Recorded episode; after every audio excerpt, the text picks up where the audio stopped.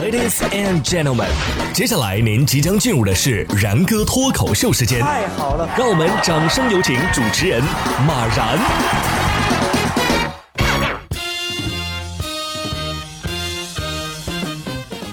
然哥说新闻，新闻脱口秀，各位听众大家好，我是然哥。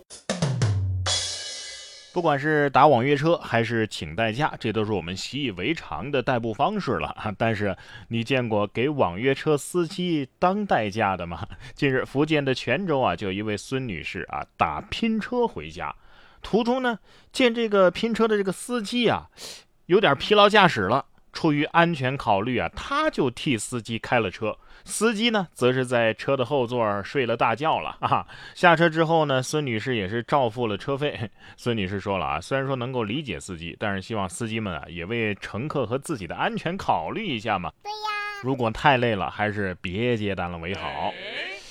这就是躺着挣钱啊，是吧？好像有问题，又好像没什么问题。这就是司机请了一个代驾嘛，是吧？司机心里可能还在想，要不你替我开几天得了。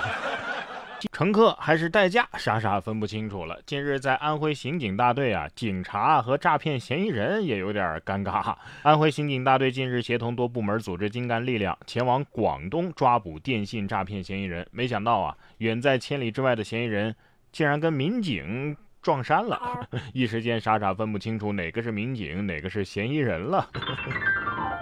指挥中心这边说。注意注意，嫌疑人穿的是绿色 T 恤、黑色长裤。结果警察同事转头一看，呃，收到，已发现嫌疑人。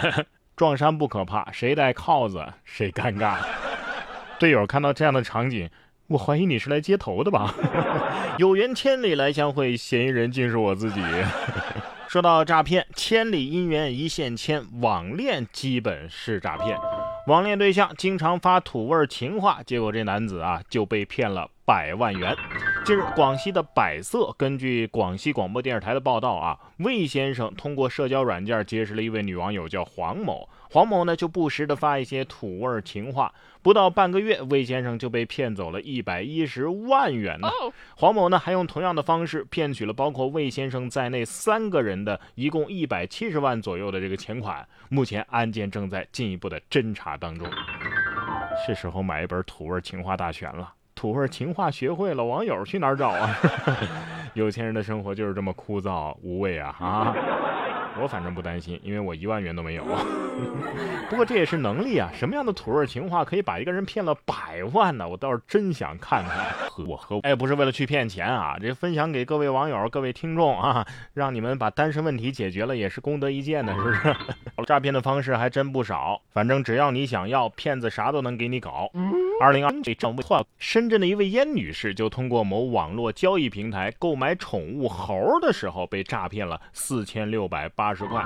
据悉啊，这被告人徐某用 P 图软件伪造了所谓的什么营业执照啊、航空货运单呐、宠物猴的照片啊等等信息，骗取受害人信任，共诈骗三个被害人，一共一万多元。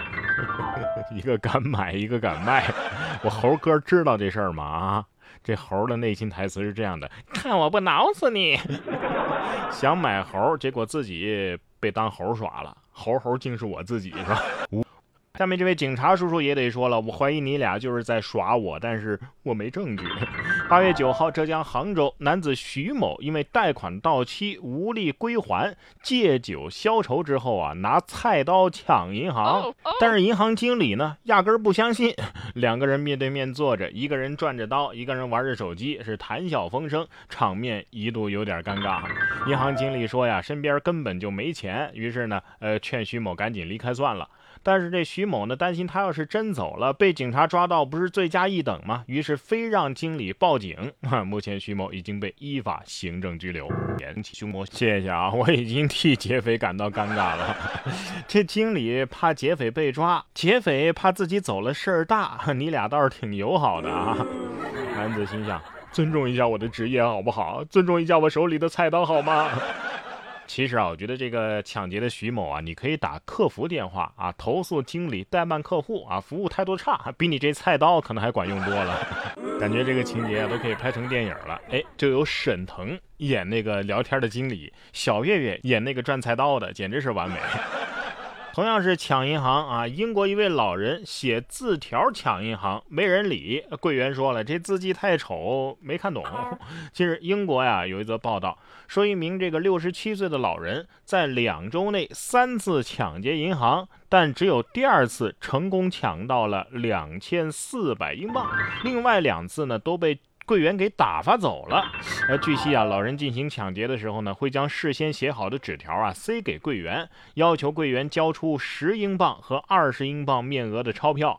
呃，但是因为老人的字迹啊过于潦草，柜员根本就看不懂，于是直接将他给打发离开了。目前，老人已经被警方逮捕，被判处六年的有期徒刑。